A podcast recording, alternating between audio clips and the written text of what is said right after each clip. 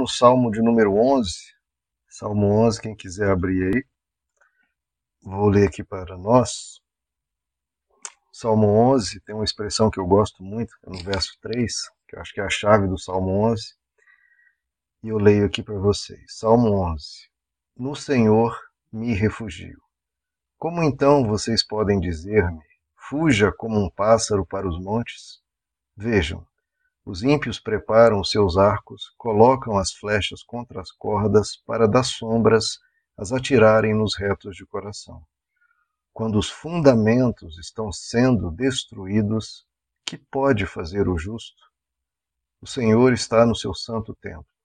O Senhor tem o seu trono nos céus. Seus olhos observam, seus olhos examinam os filhos dos homens. O Senhor prova o justo mas o ímpio e a quem ama a injustiça, a sua alma odeia. Sobre os ímpios ele fará chover brasas ardentes e enxofre incandescente. Vento ressecante é o que terão, pois o Senhor é justo e ama a justiça. Os retos verão a sua face. Bom, queridos, como eu falei no início, acho que esse verso 3 aqui, para mim, é, um, é impressionante assim como a Bíblia consegue resumir né, é, problemas gigantes de uma forma bem concisa e bem poética, né? E ficam frases marcantes. Né? Essa aqui, para mim, é uma das frases marcantes. Né? Quando os fundamentos estão sendo destruídos, em outras versões, né, dizem, quando os fundamentos estão sendo abalados, o que pode fazer o justo? Essa é uma pergunta que muitas gerações passaram, né, desde o início da humanidade. Né? Quando os fundamentos da justiça, da bondade, da misericórdia, do amor estão sendo destruídos, o que, que nós não podemos fazer? A gente fica assim, às vezes, meio perdido, né? Quando a gente vê a, a nossa cultura se degradando, é, princípios e valores tão caros, construídos, às vezes, é, com sangue derramado, com empenho de grandes homens de Deus, de grandes personalidades, com uma luta muito grande de, de corações que buscavam a Deus, que buscavam a justiça, construíram fundamentos e esses fundamentos que demoraram às vezes séculos, às vezes milênios para se estabelecer, se consolidar, de repente são descartados como se não fossem nada. Né?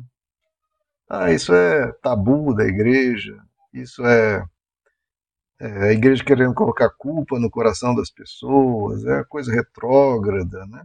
E jogam fora como se nada fosse, quando isso custou às vezes séculos para chegar aquilo, né? E às vezes nem foi a igreja, foi só a própria humanidade trabalhando isso, porque vários, vários desses princípios outras culturas têm, né? Vai lá no Oriente, no Oriente Médio, no, no Extremo Oriente, na China, no Japão, vários desses princípios, cito a família, por exemplo, que hoje é descartada como se não fosse nada.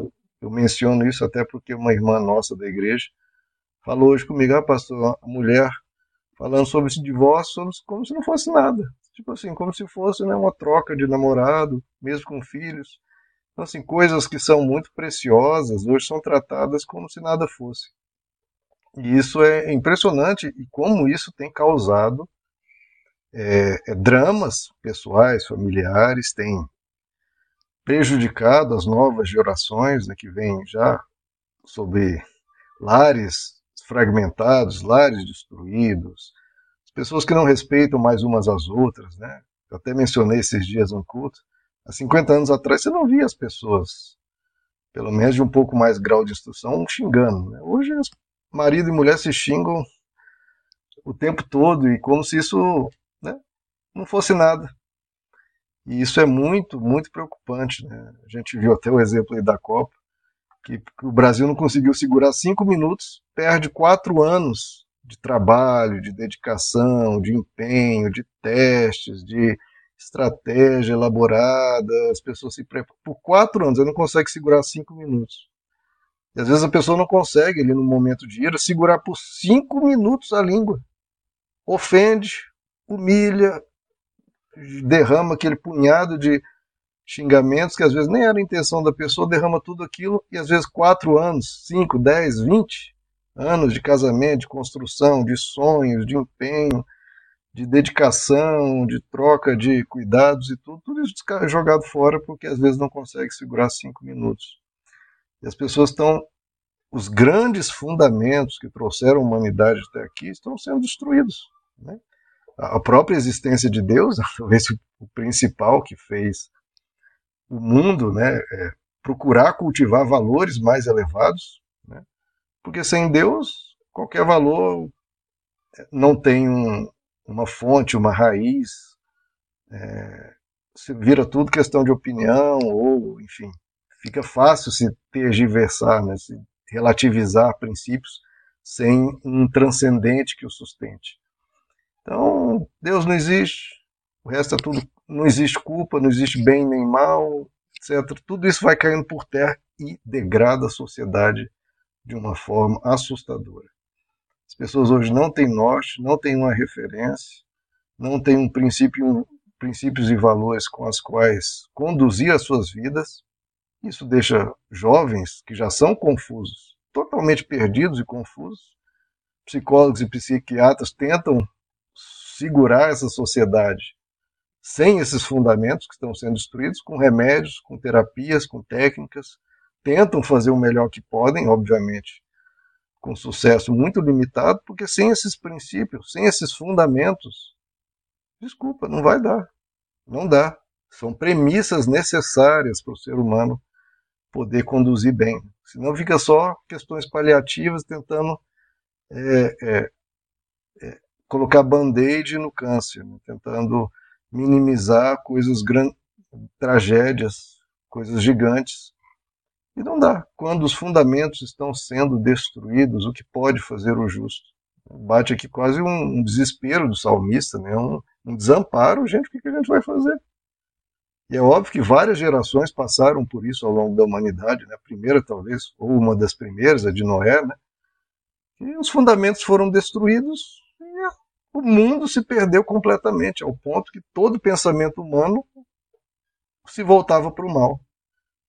Então, a, a é, nossa sociedade hoje, sem esses fundamentos bem estabelecidos, bem arraigados, estão se perdendo. E, é, claro, perdendo o próprio Deus, Deus perde o valor para as pessoas. Só é mencionado aqui e ali, mas no dia a dia muitas vezes sequer se lembram. Isso tudo é muito grave. O que, que a gente faz né, diante disso? O, no verso primeiro diz: Olha, é no Senhor que eu vou me refugiar pessoas podem até me dizer, fuja como um pássaro, né? dá aquele desespero, vamos fugir, vamos se isolar, vamos, sei lá, o que a gente vai fazer, vamos fugir para algum lugar. Eu falo, não, onde eu vou fugir, eu vou fugir para o meu Deus, é no Senhor que eu me refugio.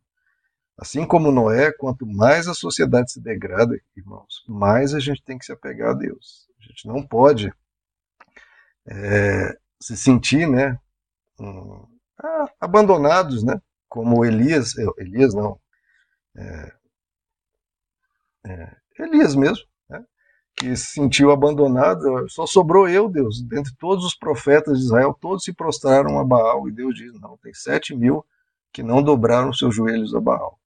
Quanto mais o mundo mergulha nas trevas, mais devemos mergulhar na luz.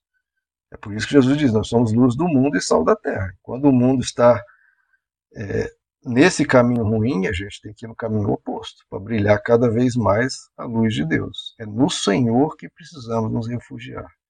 Se as igrejas verdadeiras que pregam o Evangelho se esvaziarem, a gente não pode se sentir, meu Deus, abandonados ou sentir né, sós. Não, a gente tem que se unir cada vez mais e buscar mais. Se o povo está se perdendo, a gente não pode cair é, nessa de de ir com a maioria de qualquer coisa. Vamos buscar Deus cada vez mais. E não fugir como um pássaro para os montes. Vamos nos refugiar em Deus. E diante de tudo, esse é o nosso, nosso caminho. Quando os fundamentos estão sendo destruídos, o que a gente pode fazer? Se refugiar em Deus. E o que, que vai acontecer? Aí é o verso 4 em diante diz: Deus vai agir. Deus vai intervir, como fez na época de Noé, como fez na época de Elias, como fez sempre em Israel, né? Quando Israel se degradava, abandonava Deus, Deus, em dado momento, intervia. Né? Então, no Salmo verso 4, ele diz: O Senhor está no seu santo templo. Então, Deus não é abalado pelas contingências daqui. O Senhor tem o seu trono nos céus. O trono de Deus não é abalado. Os tronos humanos, os corações humanos, as vidas humanas se abalam. Deus permanece lá de pé e ele não se dobra à maldade. Seus olhos observam, seus olhos examinam os filhos dos homens. Então a gente tem que saber que não vamos seguir a, maioria ou seguir caminhos errados, porque Deus está examinando o coração de cada um, ele sabe tudo o que se passa, cada escolha que a gente faz, tudo aquilo que a gente se dobra, né, se permite, relativiza ou se entrega ao mal, Deus está examinando tudo isso. O Senhor prova o justo. Então, ele vê a nossa justiça, ainda mais diante das trevas, e ele né, admira isso, ele deseja isso, e é uma alegria para Deus isso. Então, diante das trevas, vamos gerar mais alegria para Deus se nós conseguirmos resistir. Né? Ele diz: e o ímpio, e a quem ama a injustiça, a sua alma, eu não gosto dessa palavra odeia, por questões óbvias, né? porque Deus nunca abandona o amor. É, a maioria das traduções, eu não gostei dessa da NVI, mas as traduções, muitas dizem, ele aborrece, né? ele tem repugnância, né? se indigna, se, é, se revolta né? contra a injustiça. Contra o ímpio, quem ama a injustiça. Deus aborrece isso, óbvio, né? Deus não pode se alegrar se alegra com o justo, aborrece o injusto. Então, essa é a grande balança da vida, né, queridos? Deus está olhando as escolhas de cada ser humano. Diante de um mundo que abandona Deus, ele está vendo quem não o abandona e quem o busca. E aí, no verso 6, até um, eu acho que é daqui que Jesus fala em algumas partes do Evangelho, né? diz: Sobre os ímpios ele fará chover brasas ardentes e enxofre incandescente. Jesus usa essa expressão, né, fogo e enxofre. Né, aqueles que caminham na maldade vão para o fogo e enxofre onde o verme não morre. Né? Então, acho que daqui que Jesus tirou isso na sua também indignação contra a maldade humana. Maldade não vai ficar impune. Né? É, todo aquele que brincar com esses fundamentos e destruí-los vão receber a justa medida do que, do que merecem. Jesus diz: quem for ensinar um dos pequeninos e perverter os caminhos dele, essa talvez seja a expressão mais, ou uma das, né, mais fortes que a Bíblia usa, né, seria melhor que essa pessoa amarrasse uma pedra de moinho no pescoço e se atirasse no rio. Quem perverte. Então, quem deturpa esses fundamentos, ensina isso para frente, destruindo né, coisas tão caras para a humanidade, isso é um pecado gravíssimo, né? Porque você não está atingindo uma pessoa, você está mudando uma sociedade e tirando dos jovens, às vezes, o direito de poder vivenciar algo mais sensato, mais justo, mais belo, mais bonito, com fundamentos, pelo amor de Deus. Não uma coisa torpe, não uma coisa sem pé nem cabeça, sem algo que a sustente. Então isso é muito grave, é fogo e enxofre mesmo. E Deus vai intervir, queridos. A gente prega e ensina, e é isso que a Bíblia diz, né? De um Deus maravilhoso, misericordioso e bom, e a maior bondade do universo, sem sombra de dúvidas, é Ele. Mas Ele, justamente por essa bondade, Ele não pode permitir que essa maldade avassale pessoas e gerações. Ele vai intervir. Porque o Senhor é justo e ama a justiça. Os, os retos verão a sua face. Agora, os outros vão ter que encarar é, a justiça de Deus, porque a justiça não pode deixar impune aqueles que destroem, né? porque senão seria ser cúmplice dessa destruição e permitir que ela continue causando tantos males. Né? Então, queridos, lembrem-se muito desse salmo, porque o que esse mundo está abraçando, que as coisas se degradarem, a gente não se desespere, a gente não né, se sinta desamparado, não se sinta, né, poxa, um peixe fora da água, apesar de estarmos sendo, né, mas quando os fundamentos estão sendo destruídos, o que pode fazer o justo? É no Senhor que a gente se refugia, sempre. Não vamos fugir, não, a gente se refugia nele. Ora, clama, continua mantendo o coração e o caráter firmes nele. E o mais, queridos, que a gente puder fazer, claro, para ajudar essa sociedade, amém. Mas o mais a gente vai, vai ver isso. Deus vai intervir. Isso é óbvio, porque isso não apenas aconteceu uma ou duas vezes, mas dezenas de vezes ao longo da história humana. E vai acontecer, claro, a última vez, como a gente vê lá no Apocalipse, para instaurar o reino de Deus em definitivo. A gente não sabe quando isso vai se dar, a questão é. Os fundamentos podem se abalar, nosso coração não pode se afastar de Deus, que a gente se refugie nele, sempre, sempre, sempre, sempre. Isso seja a coisa mais cara das nossas vidas, mesmo que tirem tudo. Não tem como tirar a nossa fé, se a gente assim a retiver. E essa é a nossa missão, reter essa fé até o fim e brilharmos a luz de Deus nesse mundo de trevas. Amém, queridos? Vamos orar? Senhor amado, pedimos a tua graça, Senhor, para sustentar todo o teu povo, todos aqueles que são teus, Pai, a permanecerem nos teus caminhos, a não se desviarem da tua palavra, da verdade, do caminho da luz e da justiça sendo cooptados pelas trevas, pelo mal ou por qualquer relativismo deste mundo. Nos ajuda, Senhor, a nós, a nossa igreja, a nossa família, a se manter nos teus caminhos. Sustenta-nos, Pai, nos fortaleça.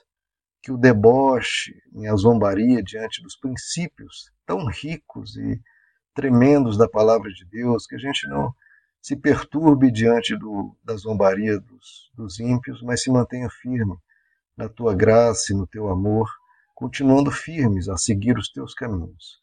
Porque os teus caminhos são luz, Senhor. Nós experimentamos eles, desfrutamos deles, e são eles que dão a paz, a vida e o amor que precisamos. Tudo que o Senhor ensina, Senhor, é bom.